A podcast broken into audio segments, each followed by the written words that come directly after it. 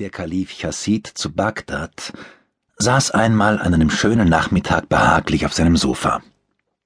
Er hatte ein wenig geschlafen, denn es war ein heißer Tag, und sah nun nach seinem Schläfchen recht heiter aus.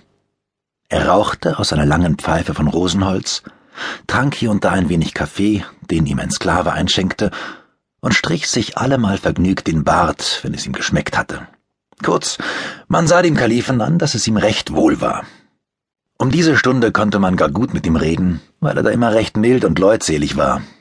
Deswegen besuchte ihn auch sein Großvezier Mansur alle Tage um diese Zeit. An diesem Nachmittage nun kam er auch, sah aber sehr nachdenklich aus, ganz gegen seine Gewohnheit. Der Kalif tat die Pfeife ein wenig aus dem Munde und sprach Warum machst du ein so nachdenkliches Gesicht, Großvezier? Großvezier schlug seine Arme kreuzweise über die Brust, verneigte sich vor seinem Herrn und antwortete Herr, ob ich ein nachdenkliches Gesicht mache, weiß ich nicht. Aber da unten am Schloss steht ein Krämer, der hat so schöne Sachen, dass es mich ärgert, nicht viel überflüssiges Geld zu haben.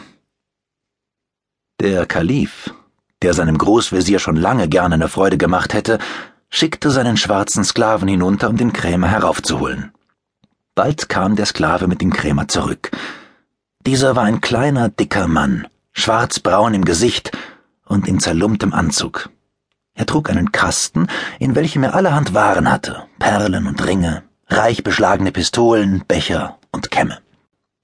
Der Kalif und sein Visier musterten alles durch, und der Kalif kaufte endlich für sich und Mansur schöne Pistolen, für die Frau des Visiers aber einen Kamm. Als der Krämer seinen Kasten schon wieder zumachen wollte, sah der Kalif eine kleine Schublade und fragte, ob da auch noch Waren seien. Der Krämer zog die Schublade heraus und zeigte darin eine Dose mit schwärzlichem Pulver und ein Papier mit sonderbarer Schrift, die weder der Kalif noch Mansur lesen konnte. Ich bekam einmal diese zwei Stücke von einem Kaufmann, der sie in Mekka auf der Straße fand, sagte der Krämer. Ich weiß nicht, was sie enthalten. Euch stehen sie um geringen Preis zu Dienst, ich kann doch nichts damit anfangen. Der Kalif, der in seiner Bibliothek gerne alte Manuskripte hatte, wenn er sie auch nicht lesen konnte, kaufte Schrift und Dose und entließ den Krämer.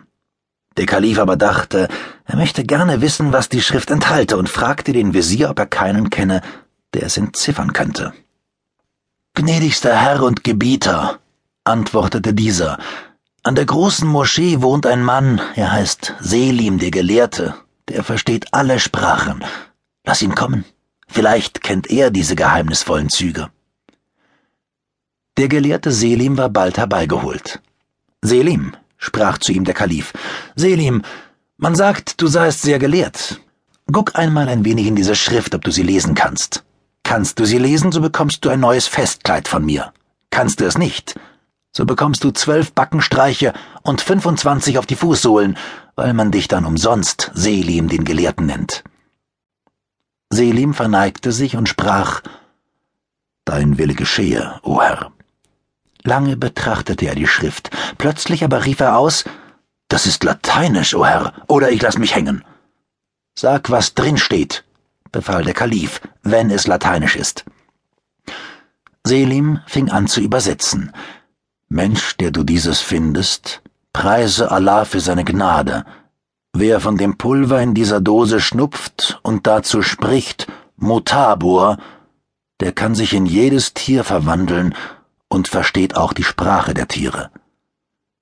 Will er wieder in seine menschliche Gestalt zurückkehren, so neige er sich dreimal gen Osten und spreche jenes Wort.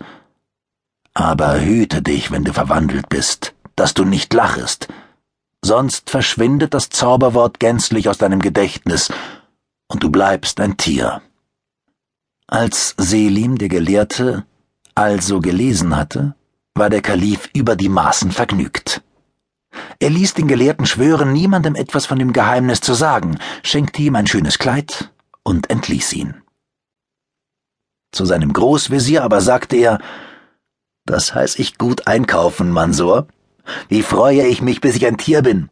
Morgen früh kommst du zu mir. Wir gehen dann miteinander aufs Feld, schnupfen etwas weniges aus meiner Dose und belauschen dann, was in der Luft und im Wasser, im Wald und Feld gesprochen wird. Kaum hatte am anderen Morgen